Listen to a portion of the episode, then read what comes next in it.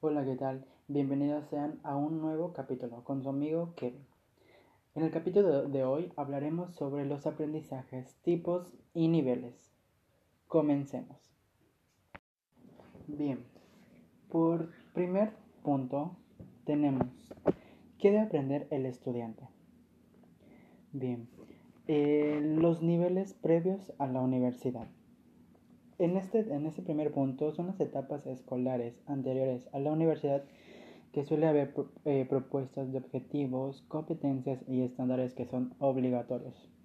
Los profesores deben de trabajar dentro de su asignatura para que los alumnos lleguen a adquirir todos los aprendizajes que estén previos. Por punto número 2 tenemos la universidad. La universidad es la que configura y propone el plan de estudios que está vigente. El profesor establecerá una jerarquía eh, o métodos para que el alumno pueda aprender y resulte verdaderamente útil para planificar e impartir esta asignatura. Y por punto número 2 tenemos el estudiante como protagonista del aprendizaje. El estudiante es el responsable de aprender y es el único protagonista de este proceso. La institución y los profesores no pueden sustituir al estudiante de la responsabilidad del alumno. ¿Qué quiere decir esto? Que el alumno es el único que debe estar eh, sometido o comprometido con su responsabilidad de aprender Seguimos con el punto 3. Trabajar para conseguir unos aprendizajes bien determinados. Cada asignatura debe tener establecidos los aprendizajes que el alumno debe alcanzar y de los cuales será evaluado. Tenemos los tipos de aprendizaje. Número 1. Conocimientos intelectuales, que son los que se asimilan en el entendimiento y la memoria. Tenemos las actitudes que son las muestras de un estado de ánimo o un sentimiento ante una determinada situación. Por punto 3, habilidades. Son las capacidades para manipular o realizar acciones que exigen la actuación del cuerpo humano en coordinación con la mente. Tenemos los niveles de aprendizajes que son las taxonomías. Esto es un conocimiento, una actitud o una habilidad, las las que podemos aprender mejor o peor, en profundidad o superficialmente.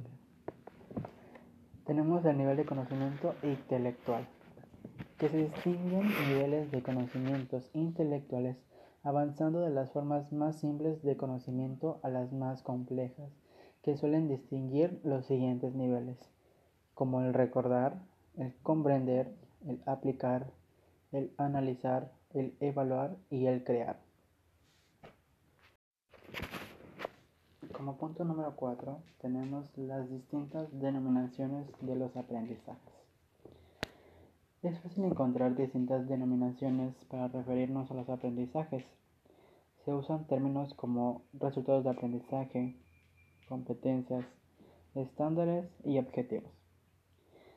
Explicamos las acepciones ligeramente distintas que en nuestra interpretación suelen tener los nombres usados. Objetivos del aprendizaje.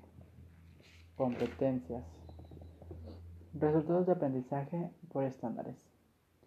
Los resultados de aprendizaje suelen hacer referencia a productos observables y evaluables que el alumno puede hacer al terminar su aprendizaje y que serían verificables para por observadores externos.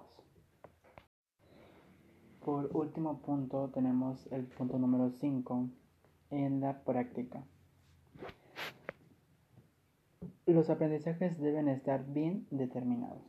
El estudiante se va a desarrollar personalmente y se va a capacitar como profesional, aprendiendo conocimientos, conceptos, procedimientos, actitudes y habilidades concretar tanto el tipo como el nivel de conocimientos.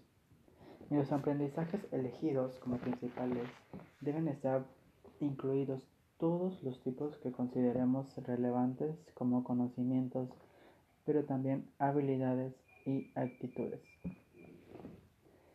Redactar listas de aprendizajes.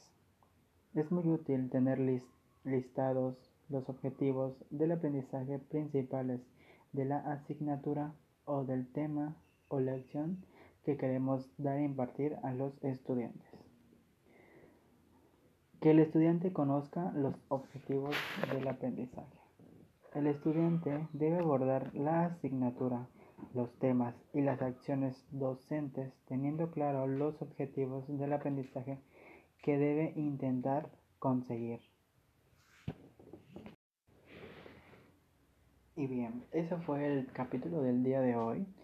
Espero les haya gustado y espero les haya servido muchísimo este tema. Nos vemos en un próximo capítulo. Hasta pronto.